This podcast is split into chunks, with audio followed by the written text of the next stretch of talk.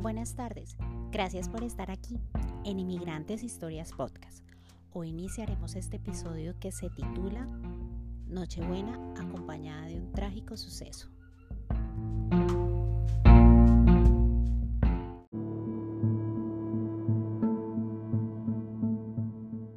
Salimos del lugar y recuerdo muy bien que nos quedamos parados un rato sobre la Quinta Avenida en Manhattan y vimos pasar unos niños con sus padres.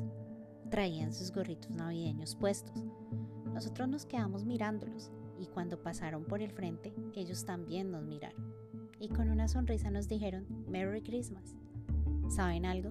Me dio tanta nostalgia y recordé todo lo que habíamos hecho la Navidad pasada.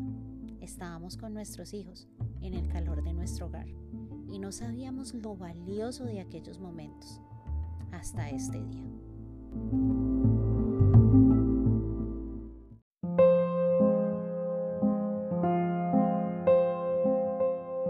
Esa fue mi reacción ante esa escena. La reacción de Julián, cielos, la reacción de Julián sí que me impactó. Él estaba atacado llorando, tanto así que se sentó en la calle y no paró por al menos media hora. Nunca supe las cosas que pasaron por su mente en ese momento. Solo me dijo cuatro palabras, extraño a mis niños. Nos fuimos al restaurante para entregarle las compras a la amiga de mi primo. Ella nos invitó a comer. Ya eran las 11 de la noche y ella tenía que irse, así que le dijo a su compañero de trabajo que nosotros nos quedaríamos un rato más, pero realmente nos fuimos enseguida para el hotel, pues la chica de la recepción me guardó las maletas. Ese día tuvimos la suerte de que la noche de Navidad era el turno que le tocaba a ella.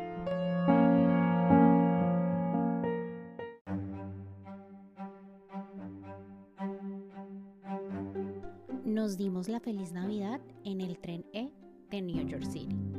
Y le dije a Julián, levántase ánimo, no todo el mundo tiene el lujo de pasar Navidad en un tren en Nueva York.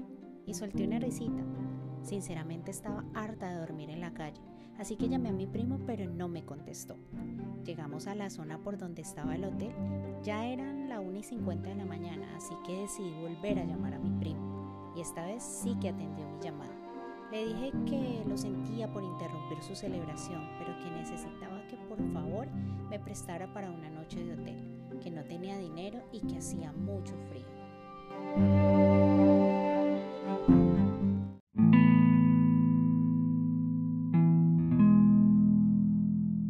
Mi primo después de un rato consiguió una noche de hotel cerca donde estábamos nosotros a mi nombre y me dio el número de la reserva. Fue un momento incómodo, pero logramos entrar a un lugar gracias a Dios. El muchacho de la recepción nos atendió muy bien. No era un hotel bonito, pero Dios nuevamente estaba ahí ayudándonos, dándonos su gracia, su favor.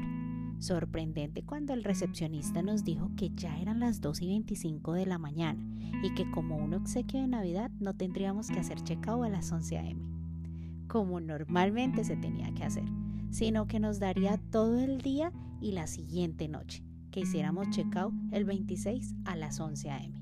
Julián y yo no cabíamos de la dicha.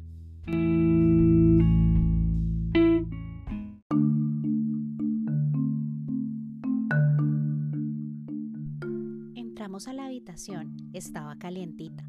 Nos bañamos y preparamos té. Eran como las 3 y 50 am cuando sonaron disparos que venían de la calle.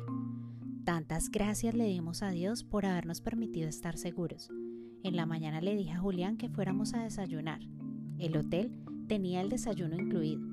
El recepcionista que estaba ahí hablaba español. Por fin alguien que habla español, le dije con una sonrisa. Él me dijo, buenos días, ¿cómo es eso posible? Si es Queens, está lleno de hispanohablantes, respondió él. Le pregunté por los disparos, pues no podía creer que en New York pasaran cosas de violencia. Yo creía que era muy seguro y él me dijo que habían matado a un hombre en la estación de bus. ¡Wow! Justo donde Julián y yo habíamos pasado las noches anteriores. Díganme ustedes si esa no es la mano de Dios guardando nuestras vidas.